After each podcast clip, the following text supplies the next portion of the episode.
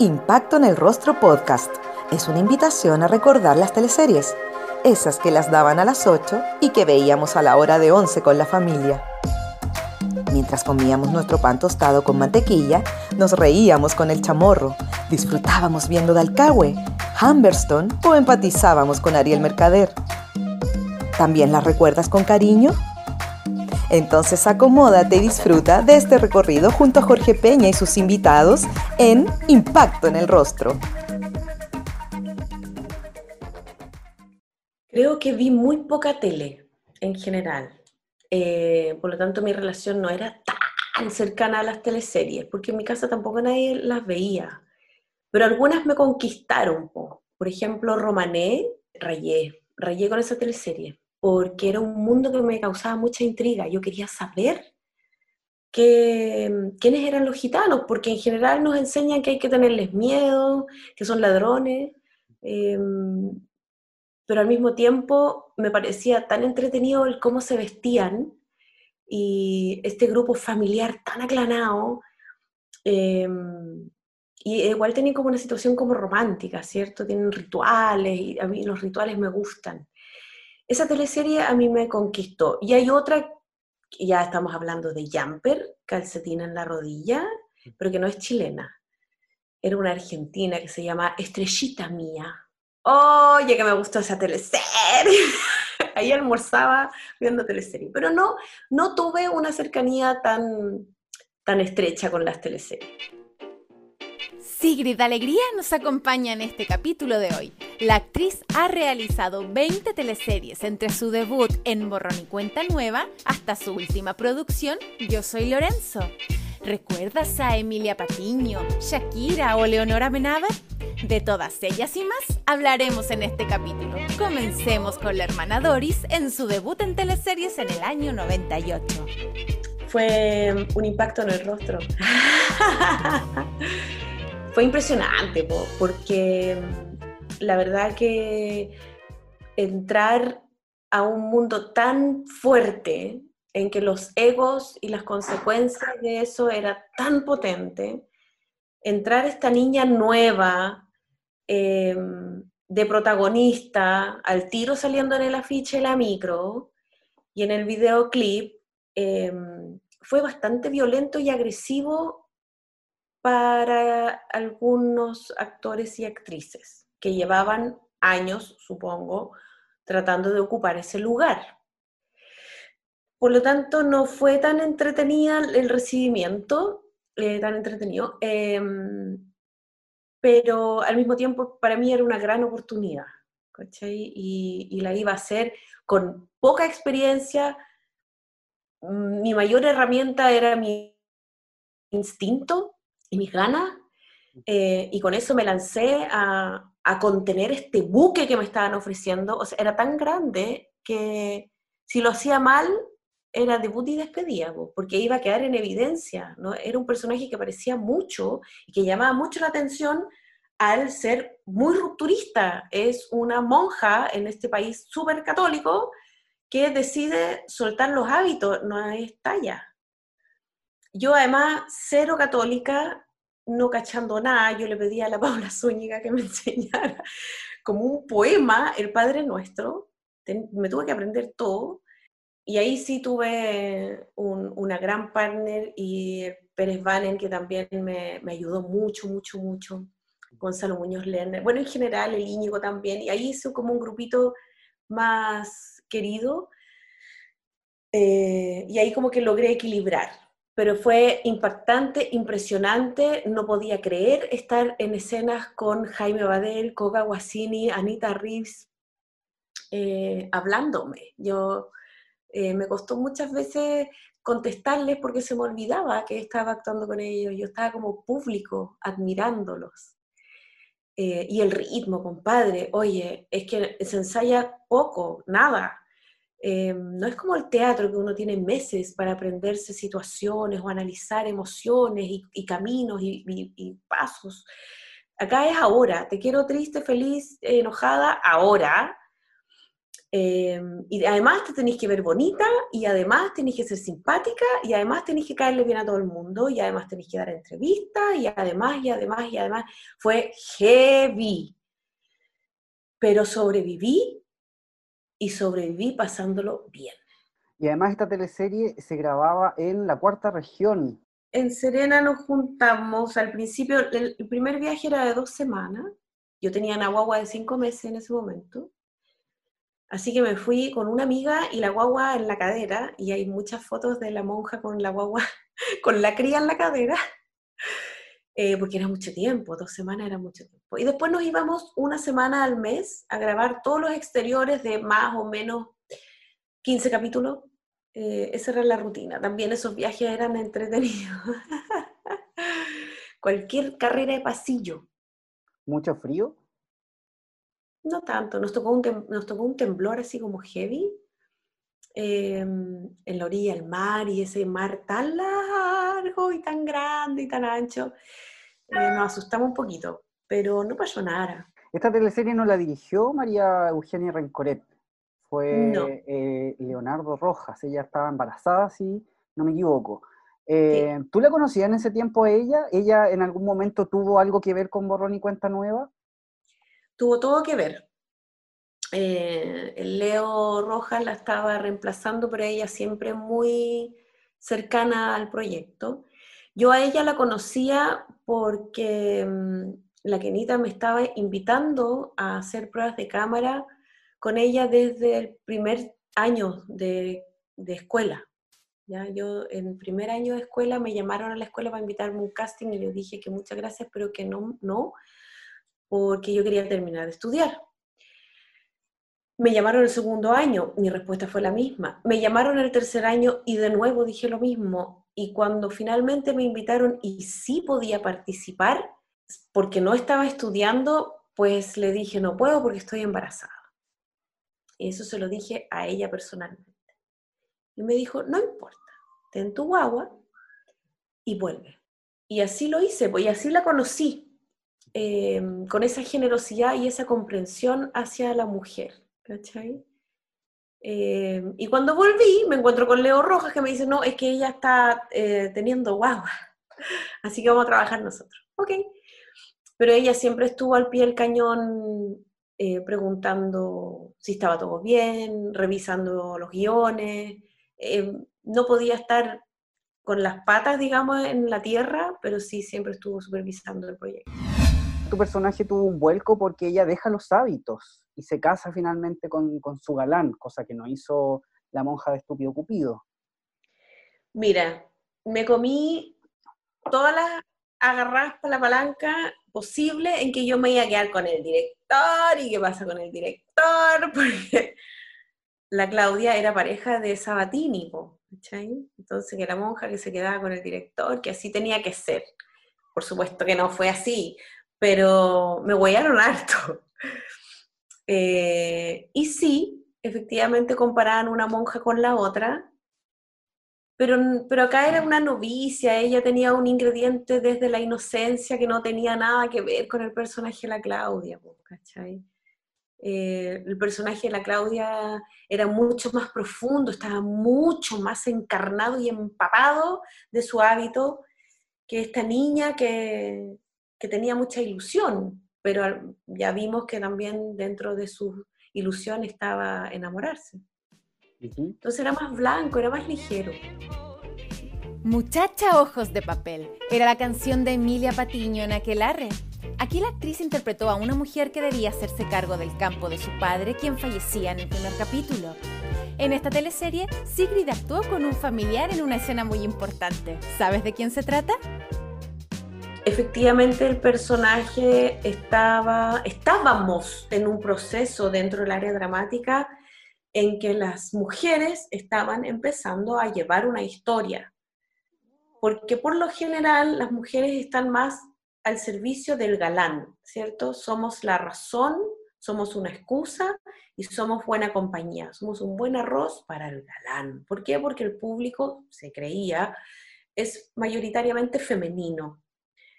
Cuando la mujer elige esa teleserie, pues la familia completa ve esa teleserie. acá se estaba apostando y veníamos de la fiera, por ejemplo, eh, en que las mujeres podían llevar una historia. Por lo tanto, se me daba la oportunidad de participar de ese quiebre.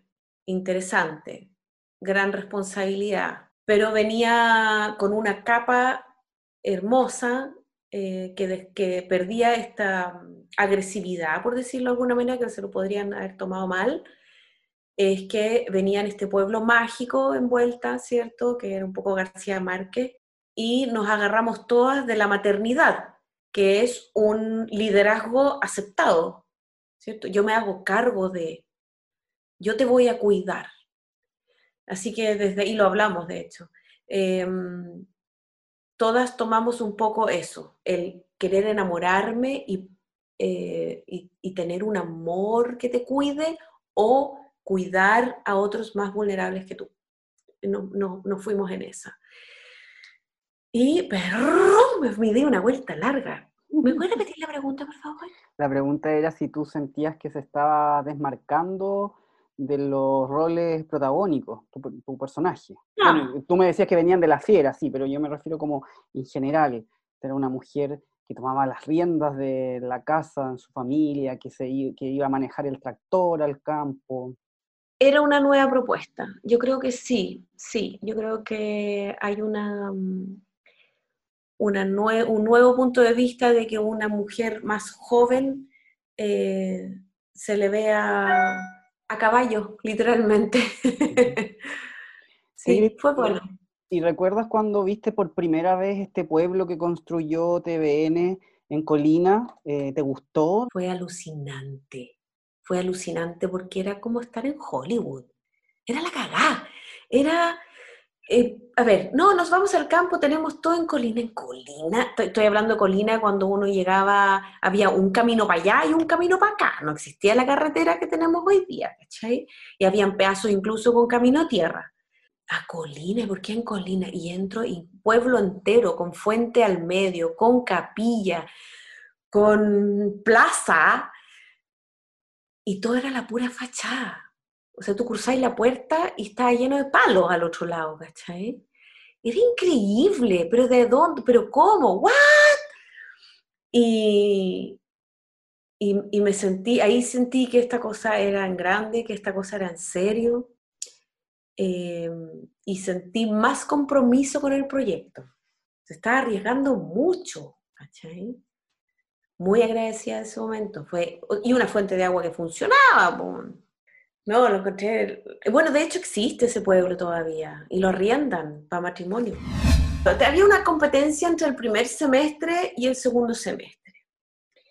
Y uno era Vicente, con un super power elenco, súper reconocido y que además se fueron por un camino como cultural en que nos mostraban distintos lugares de Chile, o distintas culturas, que era muy interesante, era muy, muy bonito trabajo, una muy bonita propuesta siempre.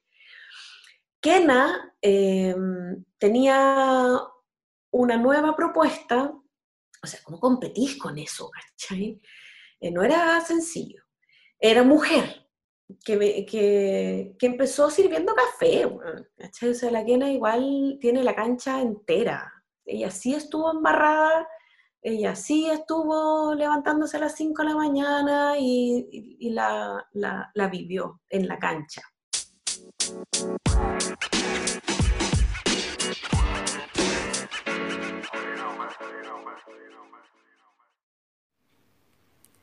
Ahora que pasas más en casa, ¿no te dan ganas de remodelar y dar un aire nuevo a tu hogar? Te contamos que existe MK un lugar en donde encontrarás todo lo que necesitas para remodelar tus espacios y refrescar tu hogar. Encontrarás porcelanatos, cerámicas, pisos flotantes, muebles de baño, lavaplatos, griferías y un sinfín de productos que le darán a tu casa un toque de diseño y un sello único. Para más información, puedes visitar su página web www.mk.cl o su cuenta de Instagram arroba mktienda y arroba mktienda-outlet.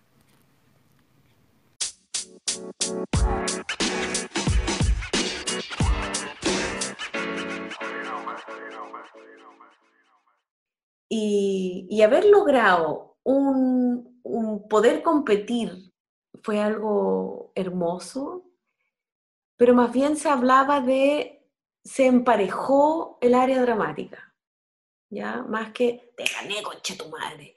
Me imagino que secretamente sí existía, pero, pero abiertamente sobre la mesa era, estamos con el año completo sólido. Ya no hay una gran diferencia, hay eh, reconocimiento para ambos, alcanza para ambos, que era muy bueno. Yo ahí pondría el número uno con respecto a celoso a su elenco, el Vicente era súper celoso con su elenco y muy selectivo, ¿cachai? Ahora, él puso también algo que yo creo que lo defendió mucho y me parece muy bien, que mm, creo que fue un director que propuso buscar calidad actoral y rostros interesantes, estamos hablando de un, área audiovisual donde todo tenía que ser hermoso y la gente era hermosa y todo era bello, y él llega con un elenco que se hacía bello al ser tan interesante, ¿ya? Eh, saliéndose del estereotipo de la belleza. Por ejemplo, tenemos un rostro muy marcado y muy interesante que es el Pepe Sosa. Esa belleza era muy diferente a la belleza que, defendía la Kena, que ella sí tiene una cosa más, eh, parecía a lo tradicional. Sí, podían ser posesivos, pero, pero les gustaban cosas tan distintas que, la competencia en ese sentido era, era bajo. la Kena puede mañosear en algunas cosas, pero después se le pasa en la última escena de Aquilarre, ¿es verdad que eh, aparece tu hijo? Sí. Oye, ¿y cómo hicieron esta escena? ¿Cómo él logró decirle papá a Álvaro Rudolfi?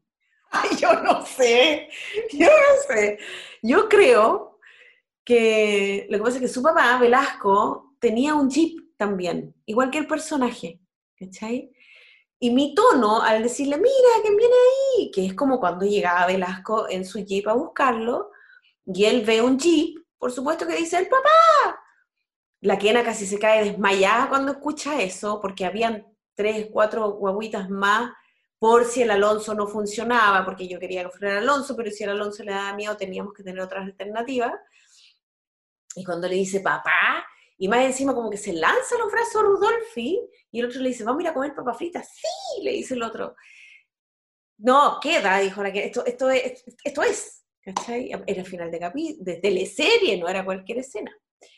Yo creo que fue eso, porque yo no le di ninguna instrucción, fue súper natural, honesto e inocente. En Santo Ladrón fue Macarena Algarañaz, una mujer que debía enfrentar la supuesta muerte de un novio. ¿Qué relación tenía Macarena con Sigrid en el año 2000? ¿Y qué te pareció Caleta Tumbes? Qué lugar más raro. Es una calle, es una calle, una calle que está a la orilla del mar y tiene una cuadra hacia arriba, donde estaba el gimnasio eh, municipal, donde almorzábamos. Era raro, porque además tenían ley seca, eh, era un lugar perdido, costaba mucho llegar, el camino era lleno de curvas y, lleno, y una quebrada eterna tenía sus códigos, era bien parecía una isla, porque estaba aislado, ¿cachai? Entonces tenía estos albacoreros, estos barcos gigantes, gigantes, gigantes que se iban un mes para adentro y tenían al marinero Rosa que los acompañaba porque no podían subir a una mujer al barco porque la mar se enojaba y era de alto riesgo. Entonces se llevaban a su marinero Rosa por si acaso, y era totalmente aceptado por su cultura, ¿cachai? Así era la cosa. Em, por otro lado, estas mujeres solitarias, eh, como siempre llenas de melancolía porque estaban esperando a alguien y esperando que la mar no se enoje. Eh, por otro lado, había una isla al frente con unas historias horrorosas con respecto a cuerpos desaparecidos. Em, era gente silenciosa, bien misteriosa. Y de a poco empezó a ponerse ruidoso. ¿ya? Ah, bueno, como era un albacorero, un lugar de albacorero, que, que este pescado se pesca con pedazos de otros peces muertos, entonces el olor era una weá muy, muy, muy penetrable, penetrante. Eso, todo eso se fue desapareciendo a medida que íbamos, íbamos avanzando en las semanas de grabación y ya como la cuarta semana llegaban buses llenos de escolares a vernos cómo grabábamos. Tuvimos que poner estas rejas blancas que ponen en los conciertos eh, para poder pasar de una casa a otra, porque una casa era el camarín, la otra casa era peluquería, la otra casa era maquillaje, la otra y así arrendamos toda la casa de, la calle, pero para poder trasladarnos eh, tuvimos que cerrar un pedacito como de vereda, ¿cierto? Eh, y se empezó a llenar, a llenar, a llenar, a llenar, a llenar el lugar y empezó a sonar, a sonar y mucho ruido. Y ahí perdió la magia y la curiosidad y como que fue un poco hostigante, pero al mismo tiempo también me tocó vivir lo que uno se imagina que vivieron los Beatles, como que te subís a la van y no se ve para afuera de la cantidad de manos que hace ta ta ta ta ta ta ta, ta contra la ventana. Rudolfi, no, yo dije, Rudolfi, lo, no, lo van a sacar el pelo, ¿cachai? Era una histeria colectiva, loca, rara, pero bueno, son recuerdos. Caleta Tumbas me dejó caleta de recuerdos. Y en cuanto a la historia, Sigrid, ¿te gustó Santo Ladrón? No mucho, no mucho, pero por algo personal. Es curioso, pero las teleseries durante un tiempo me iban acompañando con mi historia personal. Eh, esa teleserie, o por ejemplo, eh, Borrón y Cuenta Nueva, yo había sido, fui madre recién, por primera vez. Por lo tanto, agarré mi personaje desde la generosidad, de, preocuparte por otro, ¿ya? Como yo lo estaba viviendo con mi primer hijo, en que uno ya no importa, tú después, tú comes cuando podís, te bañas cuando podís, tú después, la guagua primero. Y, y lo viví así con la hermana Dori. Y con Santo Ladrón yo tenía una pareja en ese momento que se fue un año a estudiar fuera de Chile. Ya existía internet, era algo nuevo, pero sí existía. Por lo tanto, yo hablaba mucho con él, pero no nos podíamos ver, no nos podíamos tocar, ¿ya? Nos escribíamos mucho y hablábamos mucho. Después ya podíamos viajar un poquito entre medio, pero, pero con, Santo Ladrón pasaba lo mismo. Yo tenía un novio que era un fantasma con el cual yo podía hablar, pero no lo podía tocar. Entonces, eh, era como vivir dos veces la misma, la misma cosa que me sirvió en su momento, pero no es una sensación agradable el querer estar con alguien y no poder hacerlo. En esta teleserie tenías como rival a Catalina Pulido. Te quiero preguntar por el trabajo con ella, cómo fue trabajar con ella y eh, qué opinas de los dichos transfóbicos que ha vertido en su programa de internet. Trabajando con ella no tuve ningún problema, yo creo que no hubo problemas con ella. Bueno, ella en, en esa época estaba contenta, estaba bien, todo, viviendo sus cosas como todo el mundo, digamos, ¿cachai? Por lo tanto, creo haber estado en una buena época eh, cerca de ella en lo que es laboral. Y con respecto a sus dichos, mira, hay, entre que hoy en día no se puede decir nada, ¿ya? No se puede decir lo que uno cree, yo creo que ta, ta, ta, ta, ya no está permitido, porque no es ni siquiera yo exijo que o yo, yo creo que no está permitido. Está la intolerancia absoluta a la libertad de expresión, eh, que es algo que a mí no me gusta mucho. Ahora, no estoy para nada de acuerdo con lo que ella cree. Me violenta, eh, como, muchos, como la mayoría, yo creo, me parece terrible que no haya consecuencias, que la gente pueda hablar una cantidad de huevadas sin consecuencia, me parece grave, ¿ya? Em, y no solo hablo de ella, eh, hay gente que miente directamente al micrófono y no pasa nada. Nuestro país está transformado en eso. Entonces es contradictorio, por eso no sé muy bien cómo responderte, porque por un lado está la libertad de decir estupideces sin consecuencia, pero por otro lado, estamos intolerantes a la libertad de expresión o a que alguien crea algo distinto a ti. Es raro lo que está pasando. Sí puedo eh, cerrar esta respuesta con no comparto sus dichos en absoluto. Creo que la empatía es algo sumamente valioso, que ninguna persona lo debería perder.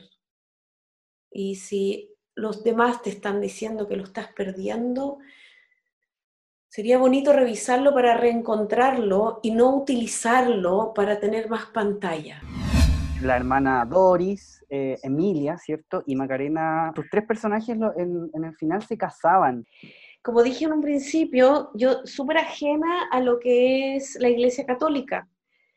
Por lo tanto, gracias a las teleseries, igual tuve la oportunidad, que secretamente, que ni yo sabía que lo tenía, pero cuando me vi metida en el vestido blanco, caminando hacia adelante, tan, tan, tarán, me pasó con la hermana Doris primero, y dije, bueno, ¿qué es esta Em, y, las y las cabras de vestuario, sí, pues me tenían que hacer un vestido y en el camarín me probaban y me decían, y, y el pelo así, y el pelo así, y prueba de pelo, y prueba de maquillaje, y era como de verdad.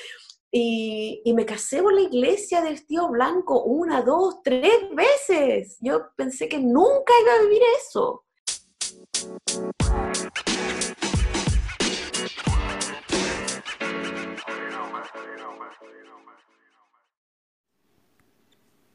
¿Te gustaría ganar un libro de editorial La Pollera? Con impacto en el rostro lo puedes lograr. Solo debes seguir ambas cuentas en Instagram y ya estarás participando.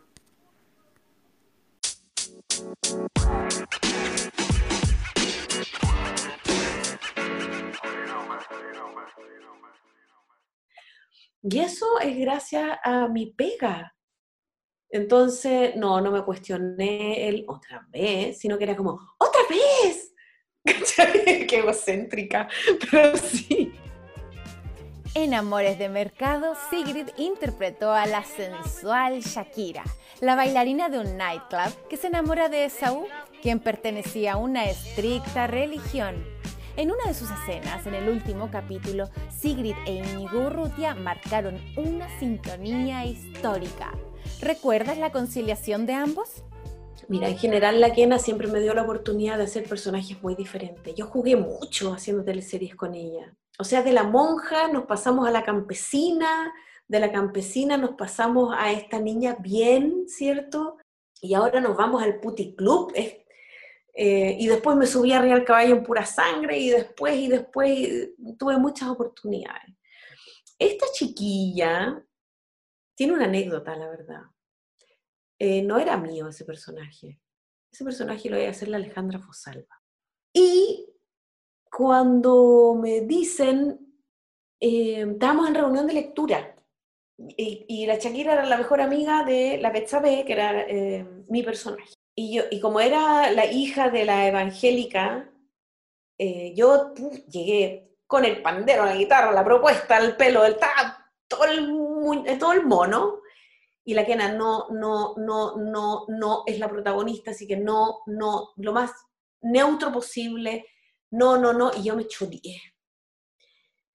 Y golpeé la mesa diciendo que era una lata, que hacerlo así era una lata. Y la Kena, por supuesto, me golpeó la mesa de vuelta, con justa razón, y mira a la Fosalva y le dice, a la serie no le gusta su personaje, ¿lo querías hacer tú? La Alejandra Fosalva, la Petu, que estaba, venía llegando, estuvo un año fuera, estuvo en España con su pareja, me mira y me dice, amiga, la verdad, a mí me conviene. Yo le dije, tome, váyale. Pues sí. ¿Le conviene porque era la protagonista? Sí, porque llevaba un año fuera de la vitrina. Yo, o sea, si, no lo quería, yo lo tomo. Y yo le dije, tómelo. Y así se cambiaron los personajes se podría decir que la Shakira fue como un castigo por haber golpeado la mesa. Tremendo castigo. ¿Y tú ya tenías el pelo corto o, a raíz de este cambio de personaje tú te cortaste el pelo? No, yo tenía el pelo corto. Yo ya tenía el pelo corto. Em, y le salió el tiro por la culata, cosa que la Kena un día me dijo, Juan, tú, ¿qué onda tu suerte? ¿Qué onda? Le dije, no, si aquí hay pega, o si... Me dice, no, pero es que no puede ser. O sea, yo te doy un personaje para que te enojí y salí eh, feliz. De hecho, con un dato rosa, yo me voy a quebrar. Ya que estamos aquí, me voy a quebrarme. Eh, dicen que, habría que buscar esa información, pero dicen que el puntaje de rating más alto, más alto, más alto de todas las teleseries, de todas las teleseries en Chile, fue la escena final del Íñigo y yo, cuando hacíamos la coreografía ya como pareja, ambos en el puticlub con 64 puntos. Y ahí la Kena me dijo, entre que te quiero y como que te odio. yo lo pasé muy bien con ese personaje porque era muy... Em, era como un trompo, se movía para acá, se movía para allá, em, por otro lado, el, el, tomar clases de baile, mi profe también era muy entretenida, entonces eh, la primera vez que nos juntamos me dice, ya, mira, ponte una malla negra, no sé qué, y nos vamos a sacar las cosas para que no te quedes como con el zapato o el pantalón enredado en el tobillo, para que se vea armónico, hagámoslo así. Yo creo, me dice, yo me imagino como algo así y me hace un striptease que yo la quedo mirando y le dije, ¿a ti te gusta el hueveo? Y me dice, obvio, a mi marido también. ok. Era seca, era experta y se sabía todos los trucos, pero a nivel casero, no... Igual estábamos hablando de una teleserie familiar, si era a las 8 de la tarde. Eh, entonces contenía esta rapidez e inocencia eh, tan bonita, tan bonita. Y, la Shakira era muy romántica, el Íñigo tremendo compañero. Velasco entró a las teleseries ahí también, que también fue como volver a la escuela, entretenido, ¿cachai? Lo pasamos muy bien, yo lo pasé muy, muy bien haciendo esa teleserie.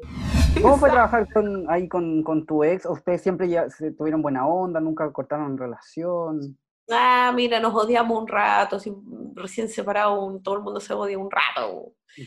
Pero después ya se pasó y, y, hemos sido en general muy buenos compañeros. O sea, tenemos un hijo en común y, somos eh, muy apañadores con eso. Somos cómplices de eso. Tenemos como una sociedad, por decirlo de alguna manera y trabajar con él fue un agrado. De hecho, la Kena tuvo la delicadeza de preguntarme, mm, ¿sabes qué, qué hiciera yo contratar al Andrés? ¿No te molestaría? Eh, no, pasa nada, todo lo contrario, dale pega.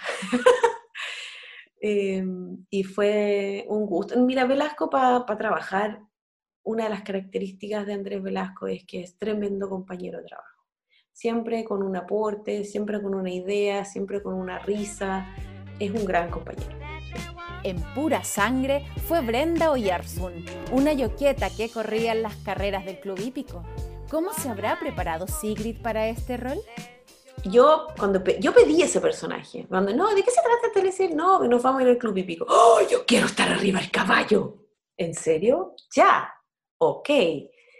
Y me pasan a esta Brenda y empecé a ir al club hípico y me encuentro con caballos jirafa. O sea, eran unos hueones que yo estirada en, en mi totalidad, empinada y con los brazos en alto, recién le tocaba el homóplato al caballo.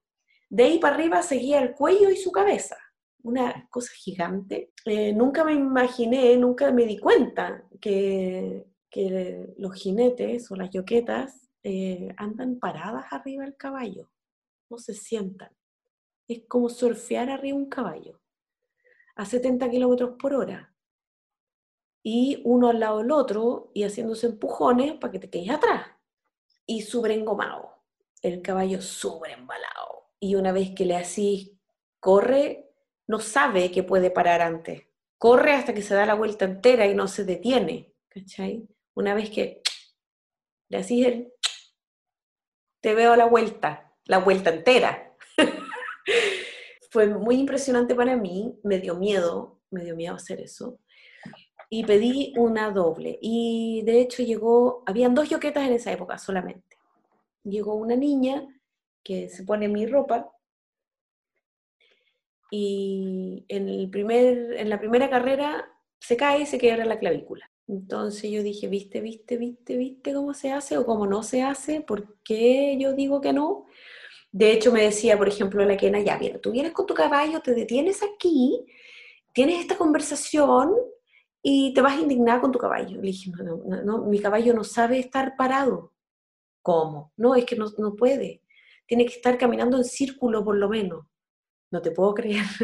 Sí, no, es que no, no, no, no duermen siquiera, ¿cachai? Son súper embalados. y se muerde la lengua y tenía enetics. Así que me... Pero con, con, con, las grabaciones después ya empezaron a cachar de lo que yo estaba hablando. Efectivamente fue así. Después un, un jinete me, me reemplazó. Nunca me atreví a hacer una carrera, jamás. Es de alto riesgo eh, un deporte peligroso, pero hermoso al mismo tiempo. Porque también empezaban las carreras y tú miras ahí para arriba la gente con la euforia con la que grita.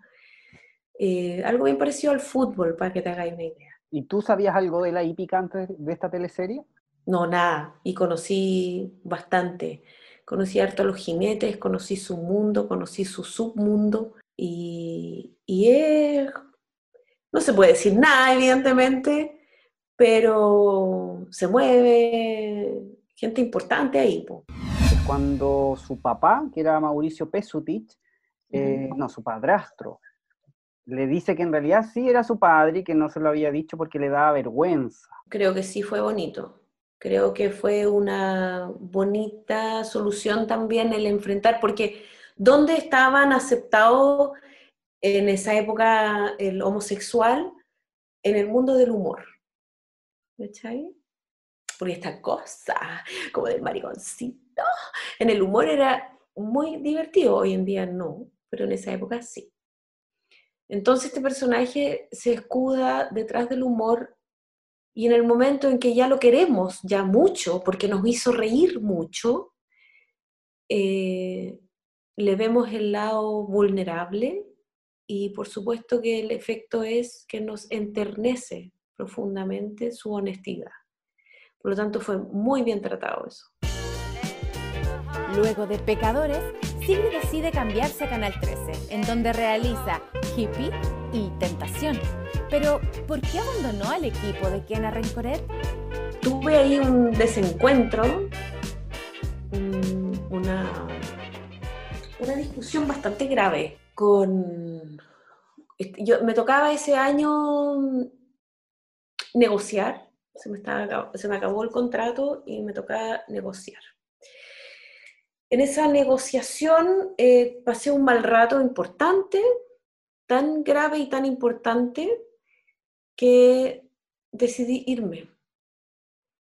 Y de hecho salí de esa oficina y me fui, crucé la calle, crucé la calle y le dije a la Vero, eh, págame lo mismo, me vengo ahora.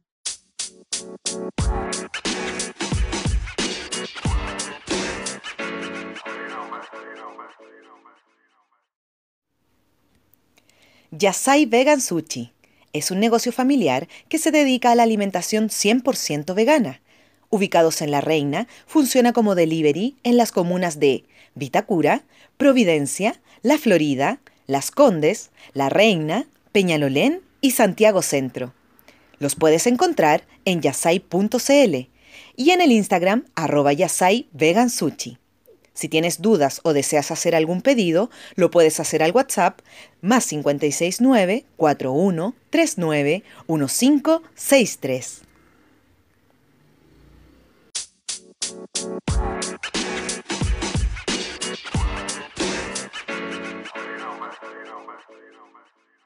Firma aquí, firmé, volví y después, pero ¿cómo no me, no me, no me dejáis hacerte una contraoferta? No, si la contraoferta ya me la hiciste. Em, y me fui, firmé por un año por la mitad de la plata, porque me pagaron lo mismo, pero por dos teleseries. Em, la quena por supuesto que me preguntó también, ¿qué pasó? Ah, le dije cualquier cosa.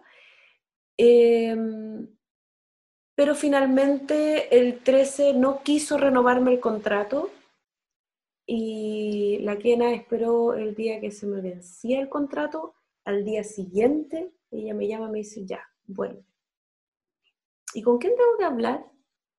No, tenéis que hablar con Daniel Micheli. Ah, ya. Y ahí volví a los 30.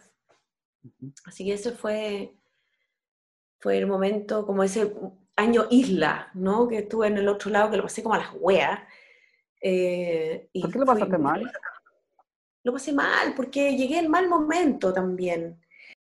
Eh, 13 estaba en el techo, en la nube mil, con machos ¿cierto? Y esta era la teleserie siguiente después de Machos. Puta, se creían todos la raja. Por lo tanto, había una injusticia tremenda. Por ejemplo, eh, no sé, la primera que hicimos fue hippie. Tuvimos la campaña de hippie en Viña, por ejemplo, ¿cachai? Y a las mujeres como nos metieron todas en un solo saco y todas en la misma pieza. En cambio, los machos tenían muchas cosas bonitas. era muy diferente y aparte éramos caleta igual, era un elenco súper grande. Por otro lado, después en Tentación llegué como a quitarle un lugar a una actriz que estaba muy reconocida también por Macho. salieron dos mujeres importantes de Macho, que fue la Mane y la Mariana, ¿cierto? Entonces en un semestre iba la Mane y en el otro semestre iba la Mariana pero al, al verme adentro del elenco, Herbal decide ponerme de protagonista. Me imagino que ese lugar estaba pensado para la Mariana y a ella no le gustó ni mierda. Me lo dijo así también, o sea, no es ninguna novedad. Y en general no fui bien recibida. Yo era de la competencia y, no tenía nada que ir a meterme allá, que ellos estaban todos eh, disfrutando de, los frutos del éxito de Macho y yo era una intrusa, ¿cachai? Que no tenía nada que ver. No me trataron muy bien, no lo pasé muy bien y fui muy feliz al irme de ahí. ¿Y, el, y la teleserie Tentación, cuánto historia te gustó? Eh, nosotros pudimos hablar con Sebastián Arrau hace poquito y nos dijo que mm. Tentación era su mejor trabajo. es que era bueno el guion. Era bueno. Ah, y también, perdón, antes que se me olvide, Tito Noguera también tuvo bonitas palabras hacia ti. ¡El Tito! ¡Es que el Tito! No, así que weón, más adorable. El, Tito me pedía perdón. Cada vez que, cada vez que le tocaba darme un beso me decía, perdone, mijita. Pobrecito, sufría mucho, mucho, mucho. Eh, sí, coincido con Arrau, que, no, no coincido con que es su mejor trabajo. Yo creo que tiene muchos buenos trabajos, eh, pero sí con que es un tremendo guion. Eh, la historia era tenía el romanticismo que uno espera, pero era perversa, ¿cachai? Tenía como cosas subterráneas que la hacían diferente, moderna, rápida, inesperada.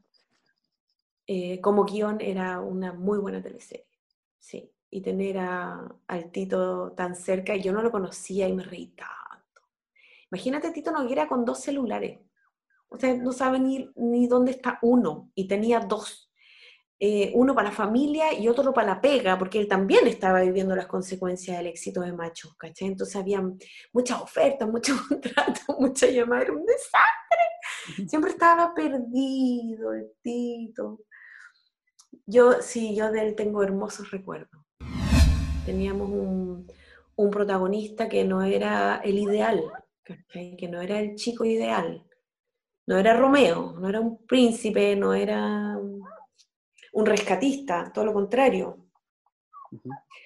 Eh, y se, presenta en el fondo el cómo las mujeres caen ante el chico malo, como medias rendidas, ¿cierto?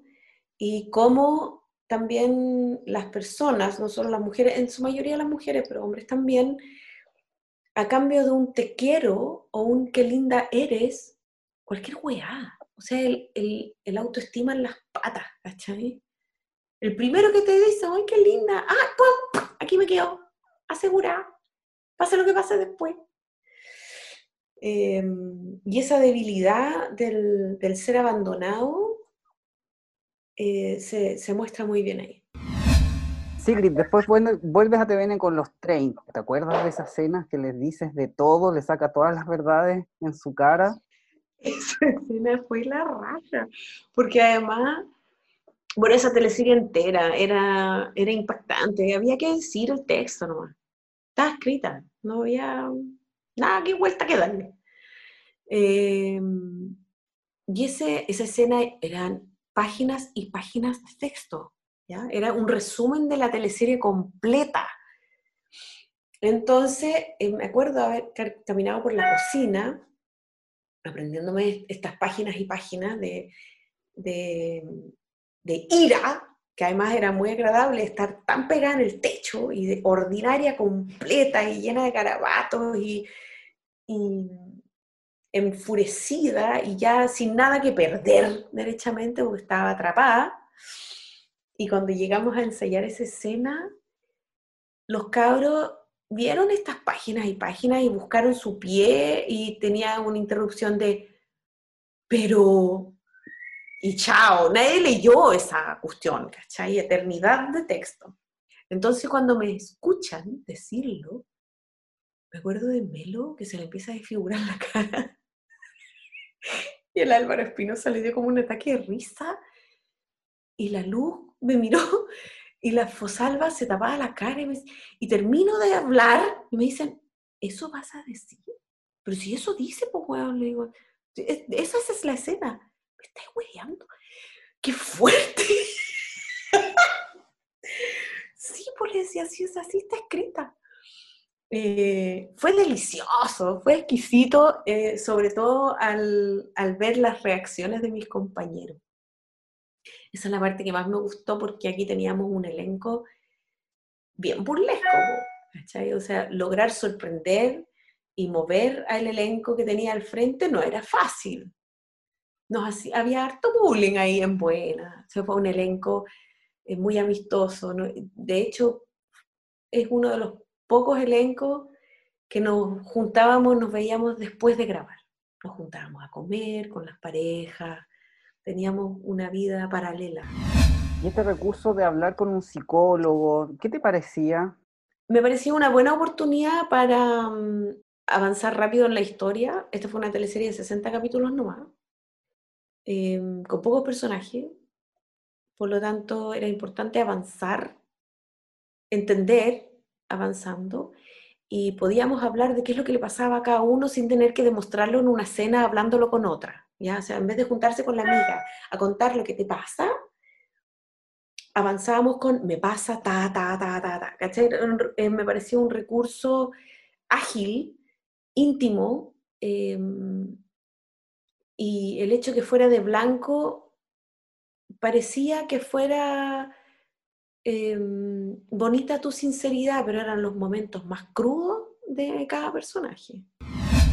En los 30 yo me gané el Altazor y para mí esa weá fue sumamente importante porque a mí siempre me dio plancha decir o presentarme como actriz, porque sentía que ese título no me lo daba un cartón, eh, me lo daban los pares.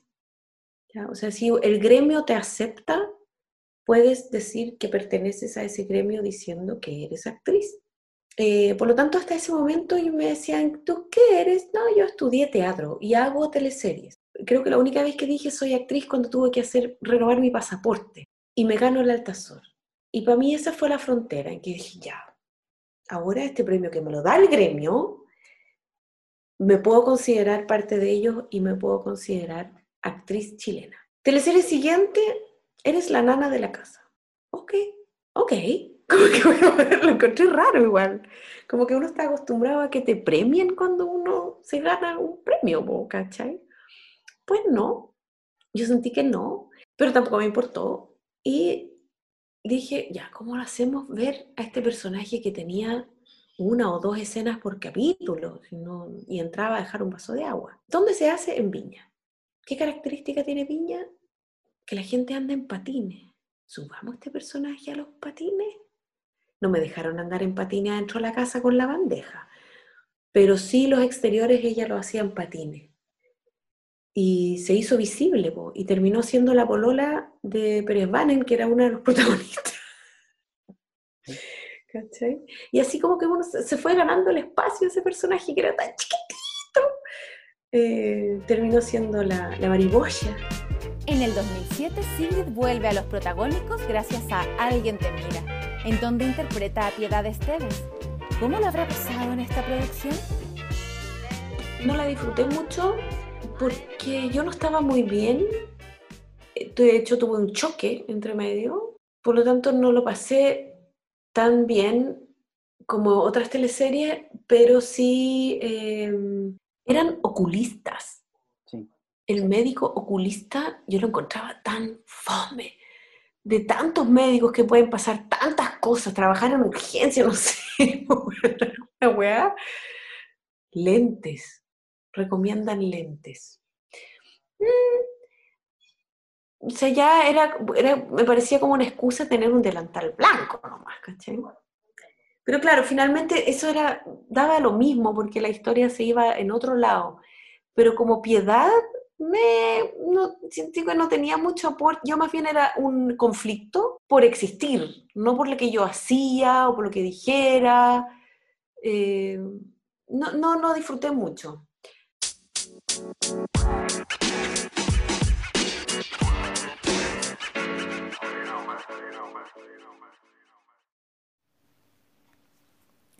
¿Deseas sentir la frescura del agua en la comodidad de tu hogar?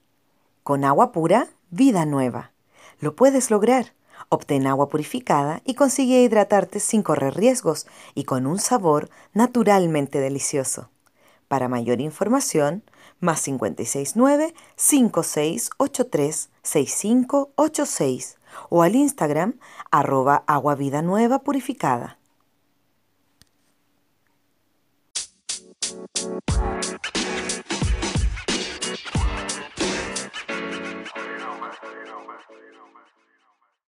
El éxito era disfrutable, porque fue una teleserie que le fue muy bien. Pero como personaje... Señor de la querencia. Se empezó a hablar del machismo, de la injusticia, de, la mujer sumisa, disfrazado todo esto en que eso fue hace muchos años, ¿cierto? En los años 40, por allá. Pero la reacción de muchas mujeres decían, esto no ha cambiado. Yo sigo viviendo, o sea, no es como en la Quintrala en que un peón se portó mal y le cortan la cabeza, no, pero si tú justo tenés que ir al médico ese día y el jefe no le gustó, te echan. Eh, igual, digamos, ¿cachai? Las consecuencias de no ser obedientes son muy graves. Y las esposas también todavía hay esposas que aceptan la infidelidad por obligación, hay otras mujeres que no le importa la infidelidad y lo viven así, y es como un acuerdo, ¿cierto? Que todo bien. Si la pareja está de acuerdo en cómo se va a vivir la vida en pareja, la raja. Pero hay muchas mujeres que no les gusta el compartir a su pareja, sin embargo, no, no tienen otra alternativa por el que dirán, porque la van a castigar, porque la van a matar, porque la van a dejar en la calle, porque le van a quitar a sus hijos, en fin, ya no tiene una vida mejor separándose de su marido. Entonces se plantea efectivamente la violencia del hombre como, como un tema a conversar y la mujer como la víctima, incluso la prostitución como víctima. Se habla también, eh, ahí está la Lore Boch con la Vego, de la homosexualidad femenina. Se tocaron varios temas interesantes en esa teleserie. No solo la violencia y el abuso, por lo tanto dio mucho que hablar, mucho. Y además era muy bella, como al ser de época, bueno, no, los peinados y los vestidos eran una hueá espantosa y no podíamos ni respirar con esa faja de mierda. Teníamos que comer para. pero sí la escenografía y el hecho de estar metida dentro de una máquina del tiempo era algo nuevo para mí. Yo no había hecho ninguna teleserie de época. Y era más fácil actuar también así, pues, cuando te metes en algo en alguien tan distinto a ti, es más fácil encontrar el personaje. Y Julio, que era nuestro enemigo general, me acuerdo haberlo hablado con Milostich, haberle dicho, Juan, todos necesitamos que tú seas realmente malo, realmente malo. Si tú no eres malo del todo, todos nuestros personajes se van a la mierda y no valen la pena. Necesitamos ese conflicto. Gracias a ese conflicto existimos. Guau, me dice, ¿cómo me decís eso? Para que te hagáis cargo, pues, y sí, lo logró. Era un ser detestable y temible.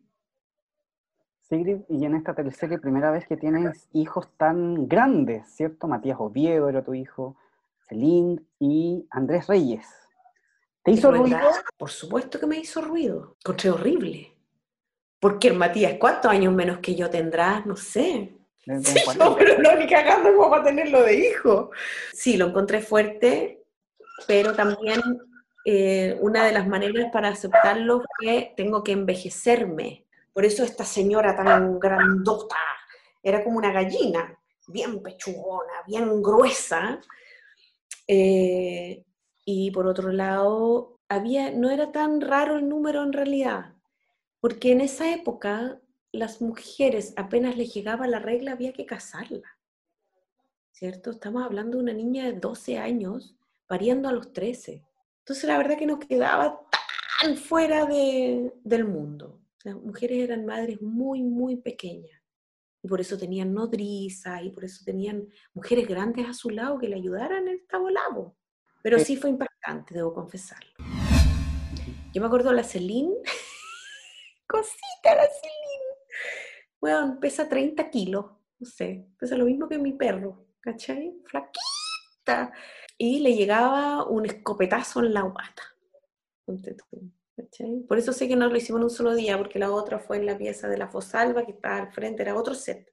Y, era, y, y se graba por set, entonces no, es imposible que se haga en un solo día. Y la Celine le ponen la pólvora y la bolsa de sangre bajo el vestido, con una faja, ¿cierto?, en la guata, y la escopeta em, que era puro ruido, y nuestro jovencito, el Pablo de los efectos especiales, apretaba botoncito, ¡pa! Sale la, explota la pólvora y chorrea la sangre. Un, dos, tres, Nescafé, se hizo, y cuando este, apretar el botón para que explotara la bolsita de sangre, él calculó en una persona de 50 kilos, ¿cachai? Voló. Celine voló. Voló contra la pared. Algo increíble. Y se azota contra la pared. Y se hizo la muerte. Afortunadamente, quedó con un moretón gigante eh, porque claramente esa escena no se podía repetir, el vestido quedó con un hoyo, pero fue, fue tan real, fue increíble. Lloró, de acuerdo, le dolió. Pero lo sostuvo, eso, eso fue lo bueno. Sí, sí, sí, la Celine seca ahí, sujetando. No, claro, no, ese personaje está totalmente fuera de sí. Doña Leonor eh, no tenía nada que perder, nada que ganar, hay una cosa, yo lo que pensé fue que el cuerpo naturalmente te anestesia, ¿cierto? Cuando tienes una herida y te duele mucho algo, que hay un buen rato que esa parte de tu cuerpo tú no lo sientes. Eh, creo que el alma y, el, y el, el, espíritu pasa un poco lo mismo, que hay tan choqueado, es tan fuerte, que, que parece que, que tus emociones se congelan un poquito. Me agarré de ahí, porque si no, ¿hasta dónde iba a llegar? Si no, no había más, ¿qué más? ¿Me iba a correr la baba por la pera? No, no había más que hacer dentro de la decencia que tenía que mantener doña Leonor, pues igual fue criada en esa bola. Francisca Correa fue su personaje en ¿Dónde está Elisa? la madre de la joven que desaparecía en extrañas circunstancias. ¿Le habrá gustado a Sigrid el final de esta producción? Yo no puedo decir fue mi mejor rol, eso le corresponde a, los demás. Sí te puedo decir que fue el personaje con el que yo más aprendí, el, el que más me involucré. E, es uno de los personajes que más quiero. Hay muchos que quiero, pero esta, estas emociones tan extremas que fueron bastante terapéuticas también para mí, porque nosotros no tenemos permiso, o nosotros, todos, no tenemos permiso para deshacernos en llanto en el suelo, no tenemos permiso de sacarnos los pelos a la cabeza de impotencia, no tenemos permiso para muchas cosas, como que no podemos perder la compostura. Entonces, mm, acá tuve la oportunidad de, hacerlo, de vivirlo, y, lo disfruté. Por otro lado, había, yo creo que es uno de, los de, de las teleseries más exitosas porque tiene un temor en común, un miedo en común, que es perder a un ser querido, como un hijo, hija, y, sentirte culpable además, ¿ya? ¿Cómo la dejé ir sola? ¿Cómo no la protegí bien, no le enseñé bien, no le, por qué se quiso ir. Y tenía de compañero a Melo, que para mí es uno de los grandes, uno de los secos. Lo comprobé teniéndolo al frente. Actuar con él eh, fue algo muy intenso. Aparte, él es muy grande y tiene una voz muy power y, logra, muy, llega muy rápido a donde quiere llegar. Y, sale de su personaje eh, con la misma velocidad. Entra y sale y yo solo sabía entrar, no sabía salir. Eso yo lo aprendí mirándolo a él, ¿ya? Él terminaba una escena espantosa, entonces todo era espantoso, ¿ya?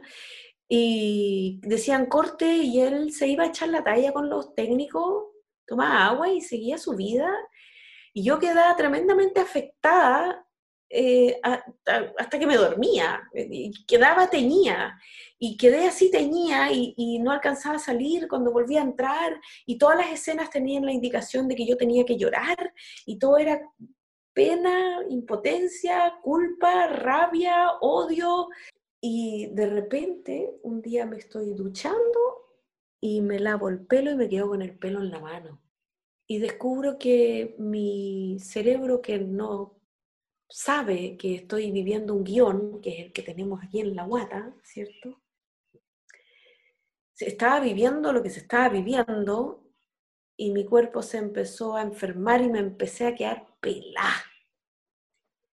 Y ahí dije, cabra, tenéis que aprender a manejar, eh, a diferenciar, pero realmente diferenciar, no solo desde la conciencia, sino suelta. Si vas a volver a encontrar esta sensación, no necesitas vivirla eh, con el temor de, o sea, llevártela para casa con el temor de que al día siguiente no la vayas a encontrar. Vos dale. Así que ahí empecé a calmar un poco las pasiones eh, y, con emociones fuertes, ricas de vivir. Es rico gritar de rabia, es rico llorar, acostar en el suelo, ¿cachai? Querer que, la fuerza de gravedad te quite lo que sientes. Eh, y esa teleserie me dio esa oportunidad. Me gustó primero que hubiera un final falso a mitad de teleserie porque eh, era muy difícil sostener el mismo conflicto 45 capítulos más.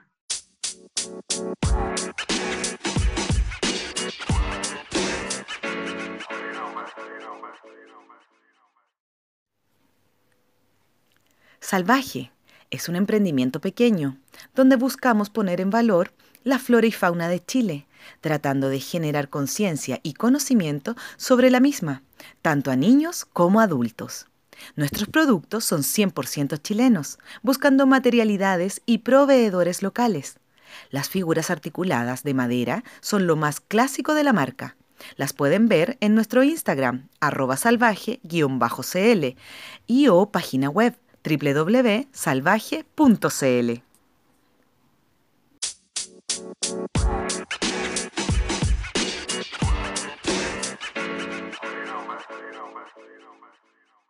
Por lo tanto, haber, haber cambiado, haber girado, el hecho de que ya no estaba perdida, aparece pero muere, me pareció una muy buena idea. Y después el hecho de que pierda credibilidad y que la traten de loca porque lograba contactarse con su hija, esa magia eh, y jugar con la, la, necesidad de uno de creer que ese ser se quiere comunicar contigo y que está ahí, solo que no lo puedes tocar, y finalmente sí resuelve el caso policial, ¿verdad? Y encuentra la respuesta en las cuales ella logra descansar. Me pareció muy bonito, me pareció interesante eh, como vuelco para el personaje, vuelco para la teleserie, refrescarle un poco la historia al público. Eh, sí, lo disfruté harto. Los personajes quedaron parados más o menos en el mismo lugar que cuando empezó la teleserie. Por lo tanto, si el personaje se da una vuelta en el aire y queda parado donde mismo, ¿para qué contamos esta historia? El arco del personaje tiene que empezar en un punto A y terminar en punto B, que ojalá sea el contrario, ¿cierto? Yo sentí que eso no sucedió. La última escena es ella con su marido en su casa, tomando desayuno en el patio, juguito de naranja y sus sobrinos. Y quedé como, pero ¿cómo? Me decían, bueno, pero es que tiene que tener un final que te permita respirar. Ya, sí, ok. Pero como que yo, Sigrid, quería que ella tuviera graves consecuencias de haber vivido algo así. Es grave, ¿ya? El mensaje final para mí era como madre, madre que soy, digamos, no, no normalices una hueva así. Es grave, ¿ya? O sea, que hubiese hecho un movimiento, una fundación, un, no sé, el contener a madres que, ay, no sé, verla más involucrada y más comprometida eh, con lo que le pasó, en vez de vivir en este mundo cuico de donde ella era, ¿cierto? Que tenía como esta calle, no sé si esta casa gigantesca, no sé dónde, eh, que salga de ese lugar y termine en la calle haciéndose útil, me habría gustado más. El laberinto de Alicia, esta teleserie que eh, tuviste que grabarla con un embarazo. Los planos eran súper cerrados y justo me quedaba parada donde había una planta. había como un arbusto que no se veía de la cintura para abajo. Eh, tenía una cartera gigante que, también me tapaba toda la parte central de mi ser. Eh, claro, usaba como una capa, usaba ponchos eh, y siempre de negro. Esa fue la única teleserie que hice embarazada, pobre cabro chico mío. Y con una teleserie que hablaba de la pedofilia, me estáis weando. No, es que era todo el revés, por Dios. ¿Viste que siempre me calzan las historias personales con la... Algo, en alguna parte se me conecta la vida de la teleserie con la vida personal. Quedé como súper embarazada. después de el, el huito, mi hijo mi segundo hijo tenía ocho meses cuando quedé embarazada de nuevo. Mi cuerpo no se alcanzó a recuperar cuando quedé embarazada de nuevo, entonces yo tenía un mes y medio de embarazo y parecía que tuviera cinco. Como, ah, oye, hay que de nuevo ceder todo y vamos con la guata para afuera y, va, y me convertí en un hipopótamo en cosa de semanas. Entonces, era muy raro hablar de este tema además. Bueno, era tragicómico, pero también finalmente esa teleserie era todo tan fuerte y todo tan extraño, eh, y para mí fue muy raro actuar embarazada, a tal punto que terminé con un hijo prematuro, seis vecinos, de 26 semanas, pesó un kilo 30, en que yo sentía, grabé la mitad de la teleserie con contracciones, llegó un momento en que le dije a la Dani, ¿sabes qué? estoy revisando estos últimos 15 capítulos que quedan y ¿por qué no grabamos primero los importantes para que podamos llegar al final? Las escenas que no pueden faltar, porque hay varias escenas que podríamos, no les voy a decir escena relleno, pero podría no estar y se va a entender igual. Terminemos de grabar esto para que lleguemos a un final. Si de ahí me alcanza el tiempo, y, el, embarazo me lo permite, grabamos las otras. Y así lo hicimos, pero no alcancé a grabar las otras. Grabamos ¿Y en algún momento eh, hubo alguna instrucción hacia los guionistas para que quizás te sacaran de escena o quizás vayas tomando menos... No, es que el guion estaba escrito. no, el guion estaba escrito. No, había eh, una silla de rueda para que yo estuviera, ojalá siempre sentada. Yo ya estaba tomando gotitas y, supositorios y mil cosas para calmar las contracciones. Iba a tener la guagua ahí, ¿cachai?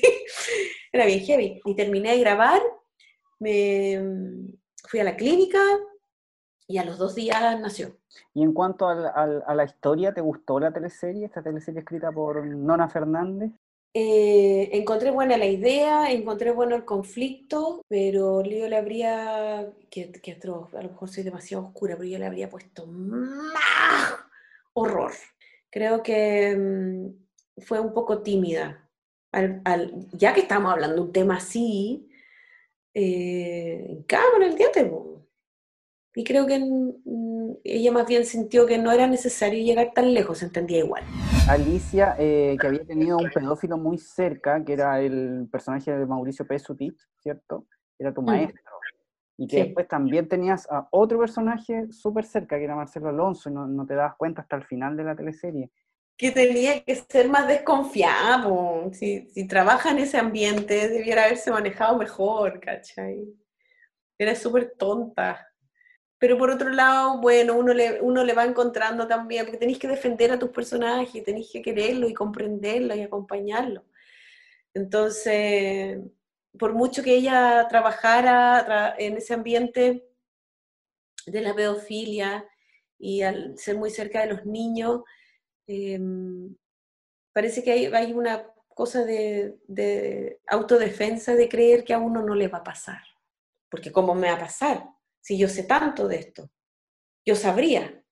Entonces me agarré de eso para poder quererla y acompañarla. También en esta que tenías una hija. Me da un poco de nervios, sí, porque, eh, bueno, no con esta niña, eh, con esa hija teníamos una relación muy tierna. Teníamos conversaciones muy comprensivas, eh, muy cariñosas. Pero, por ejemplo, con la hija, pobre hija, que tuve en los 30, con la alcohólica, que le pegaba realmente, en que había momentos que a mi personaje le sobraba la maternidad, ¿ya? Y no quería, no quería cumplir con esa responsabilidad. Ay, pegaba unos gritos y le pegaba una zamarreada.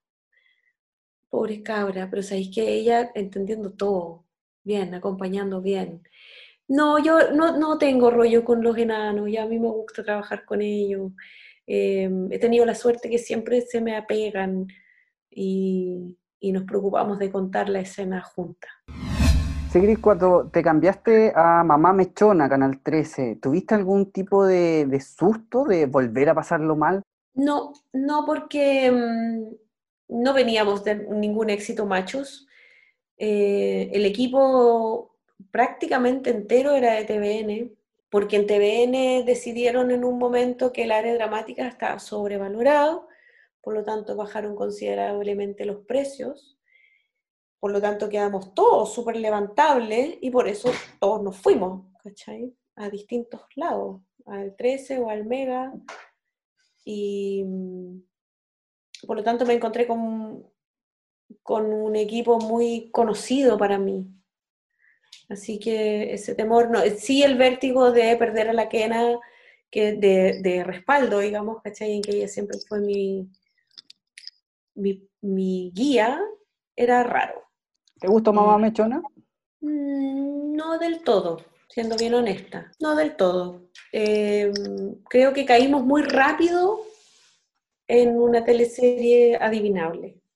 Empezó bien, pero después de un ratito como que nos dimos vuelta en la misma sopa, eh, del amor imposible, del, soñar con un pasado, eh, no valorar el presente, pero empezó bien con esto de que pucha me dediqué al sueño ideal de todo el mundo y de nuestra sociedad, pero quiero ser alguien, quiero estudiar, quiero aquí, quiero allá, pero todas esas inquietudes se le desaparecieron cuando aparece un amor y vuelve a caer en el amor, ¿cachai? Como que tuvo un buen empuje, pero se perdió, se perdió de nuevo. Eso me pasa. Yo soy Lorenzo, esta teleserie que se vio afectada por la emergencia sanitaria. Quedaban ocho, ocho situaciones. Era un final grandioso, con 100 bailarines y cinco canciones, coreografías, vestuarios. Hermoso, era hermoso, era hermoso, era a lo gringo. Y estábamos ensayando eso, cuando nos encontramos con esta urgencia y con, imágenes e información de Europa, que era algo horrible, y la quena dijo, no, no, no, no, yo no quiero, no quiero que nadie se muera por culpa mía, ¿cachai? Porque hay que trabajar, porque hay que trabajar. No, no estoy ni ahí, para la casa, todos. Y desde la casa me llama el Nico, que era nuestro director, me dice, chiquitita, ¿sabes qué? Quiero terminarla de alguna manera. O sea, no, ¿cómo vamos a dejar la guagua en pelota en la calle? No pasa nada. Tengo esta propuesta. ¿Tú la harías? ¿Tú te atreves a ir un día a Pirque con cuatro actores más, equipo reducido, a todo sol, en tu propio auto, em, para grabar esto así? Sí, le dije. Y todos dijimos que sí.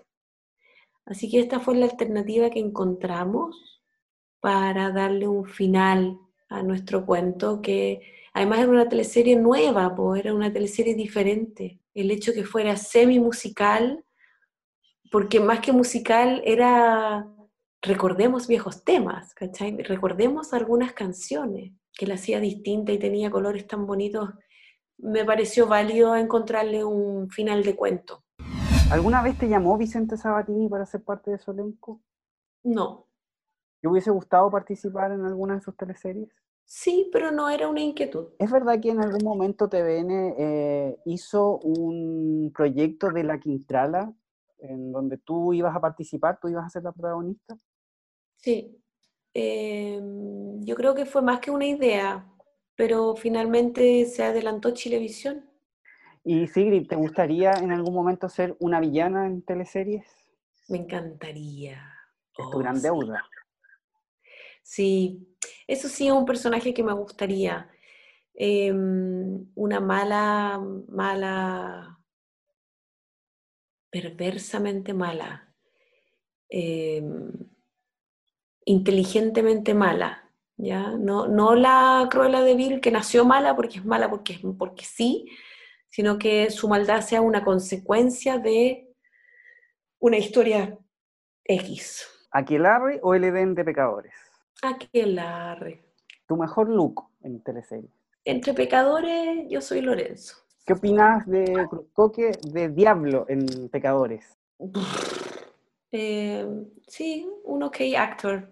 Mi mejor personaje, creo que la Shakira la pondría en, en ese lugar, porque la sentí muy orgánica y cumplía con varios colores. Y el peor personaje, Mira, solo porque no me acuerdo ni cómo se llama la teleserie, yo creo que debe haber sido malo porque no, no quedó ni en mi registro. ¿Cómo se llama la teleserie? Una teleserie que después de Mamá Mechona. Eh, los 40. Esa. Ese personaje parece que no me hizo vibrar en absoluto. Alejandra Richuli te manda muchos saludos. Eso Muchas gracias creo que efectivamente el, artista o la persona que está involucrada con la cultura, eh, estamos profundamente afectados con, esto de la pandemia, que es un rebote involuntario de, un estallido social al cual yo mm, comparto y, apoyo mucho. Creo que es necesario un movimiento social en este país. Em, pero como artistas, me gustaría recordar que nosotros somos uno de los primeros en ser afectados y uno de los últimos en recuperarnos. ¿ya? En general, ¿por qué lo digo? Porque cada vez que tengo la oportunidad de hablar de eso, ¡ah, qué! Si vos sois de la tele y tenéis cualquier plata. No. eso no es así, ¿ya? Em, de verdad, siendo actriz, el mundo no es Hollywood, de verdad que no, y hay, mucha gente que, que está en cero y lo más probable es que estemos en cero hasta finales del 2021, no teniendo escenario, no teniendo área dramática, no teniendo festivales, no teniendo conciertos, ya que también yo me dedico bastante a la música, y aquí estoy hablando de mí, la verdad que la puerta está cerrada, ¿sí? Eh, hay muchos compañeros del arte que están delante de la cámara y arriba del escenario, y muchos que están detrás del escenario o detrás de la cámara, que sin ellos no somos nada. Nosotros trabajamos en equipo y somos muchas las personas que trabajamos en el área de la entretención. Necesitamos el estallido social, necesitamos ayuda, necesitamos público, necesitamos reconocimiento, necesitamos el cariño y el apoyo de ustedes. Y mm, así como nosotros también apoyamos y acompañamos el sentir de muchos chilenos o no chilenos eh, en este país y en lo que estamos viviendo. Finalmente, mm, creo que es necesario que escuchemos, miremos, nos informemos desde la calma, eh, el, el sentir que no estamos solos, el sentido de pertenencia en este momento es importante. Elige tu vereda, sé clara. Creo que la educación cívica que nos estamos dando es importante. Creo que la cultura y la educación es lo más importante. Y mi empuje va a que eso se valore. Y si me pueden acompañar en eso, sería muy valioso. Impacto en el Rostro Podcast es una invitación a recordar las teleseries, esas que las daban a las 8 y que veíamos a la hora de 11 con la familia. Mientras comíamos nuestro pan tostado con mantequilla, nos reíamos con el chamorro, disfrutábamos viendo Dalcahue, Humberstone o empatizábamos con Ariel Mercader. ¿También las recuerdas con cariño? Entonces acomódate y disfruta de este recorrido junto a Jorge Peña y sus invitados en Impacto en el Rostro.